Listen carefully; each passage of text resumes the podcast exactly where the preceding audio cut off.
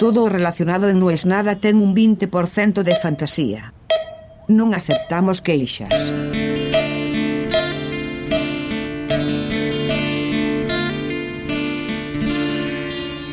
En algún punto era obvio y era cantado.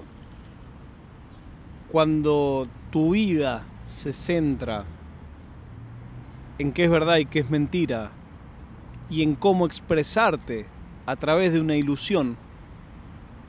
Ilusión es la palabra que elegimos nosotros para no decir mentira, para no decir engaño. Pero bueno, es una ilusión. Al final caes en la cuenta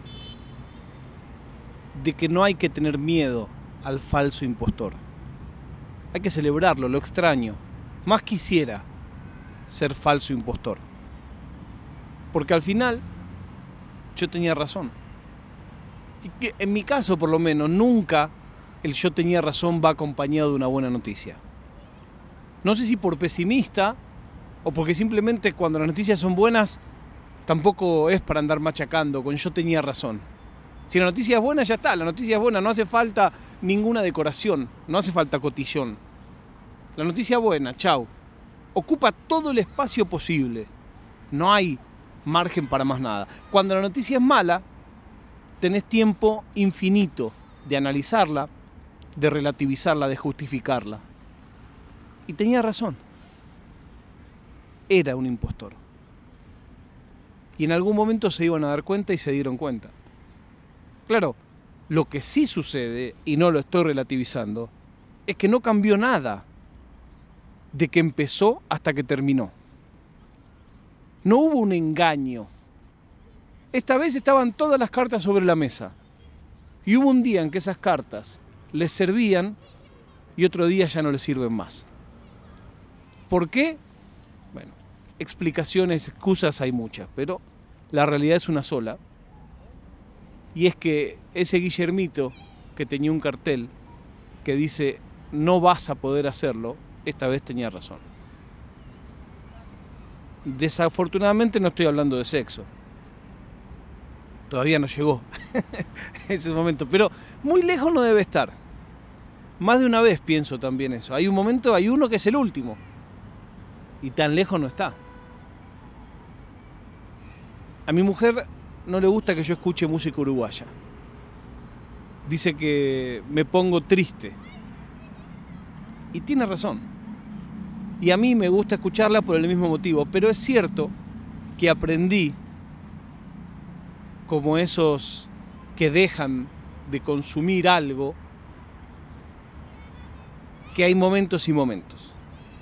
Y entonces acepté que no estoy siempre para escuchar a Jaime Ross cantando Adiós Juventud. Casi que no estoy nunca para escuchar a Jaime Ross cantando Adiós Juventud acá la puse más de una vez, hablo de la canción. Y es terrible, es demoledora. Para los que estamos en entre los 40 y largos y la muerte, te empieza a sonar cada vez más cercana la canción. Adiós juventud, no puedo esconder las canas. Yo me veo al espejo y los pocos pelos que tengo son todos blancos. Cuando me dejo la barba parezco Papá Noel, lo odio. ¿Y por qué no te afeitas? Y no me afeito porque tengo papada.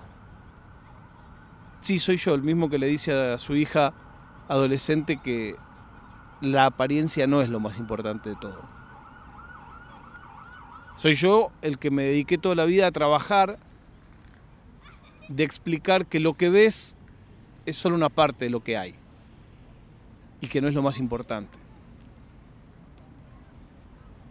creo que parte del problema tiene que ver con la maldad, tiene que ver con lo certero, de lo liviano con lo que uno juzga al mundo. Yo me burlaría de mí. Si yo no me conociera y me viera hoy, me burlaría de mí. Y entonces pienso, Claro, tengo mil explicaciones de por qué pasan esas cosas que me harían burlarme de mí. Pero si yo me burlara de mí, no atendería a todos esos motivos, a todos esos atenuantes. Entonces, con el paso del tiempo, empecé a aprender a no ser tan terminante en mis opiniones. A no decir es una cagada, a decir no me gusta. A no decir está mal, a decir yo lo haría distinto. Pero creo que no sé si eso es genuino del todo, o si lo único que hago es intentar contagiar en los otros esa clemencia a la hora de juzgarme a mí. ¿Será que ahora soy más empático porque siento que necesito más empatía? ¿O será que genuinamente soy más empático? Yo quiero creer lo segundo, pero a veces pienso si no es lo primero. Si me fuera excelente, si estuviera on top of the world, ¿sería empático? Sabes que me cuesta entender que sí. Intento pensar en mi humilde momento bueno, digo humilde porque siempre los momentos buenos o malos son completamente relativos. O sea, son relativos a vos, no al resto del mundo. Pero al resto del mundo, mi mejor momento al lado de el mejor momento del promedio del mundo, seguramente es poco. Pero bueno, para mí hubo un momento, como para todos quienes estén escuchando esto, hay un momento en tu vida que fue hasta ahora el mejor. Y yo pienso, ¿era así en ese momento? Yo quiero creer que sí. Pero no lo sé.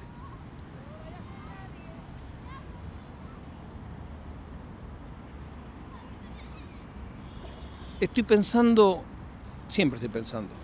Siempre me dice mi amigo Ciclón Boedo, vos pensás demasiado. Es verdad. Pero no, casi nunca son las cosas útiles de las que pienso demasiado. Pero estoy pensando muchas cosas estoy pensando en algo que me ilusione y no lo encuentro. No lo encuentro. Lo más cercano es imprimir cosas en 3D. Lo más cercano es cuando puedo algo que no debería desbloquearlo, descargarlo, reproducirlo. Mirá con qué poco. Como dice San y en las malas festejamos laterales. Bueno, quizás si miro todos los días que pasaron en este mes y nunca grabé un capítulo, quizás hoy sea un buen momento. Eso lo sabremos la próxima vez que vuelva a prender este grabador y que diga que la prueba de vida es que Banfield ganó a Boca y que no es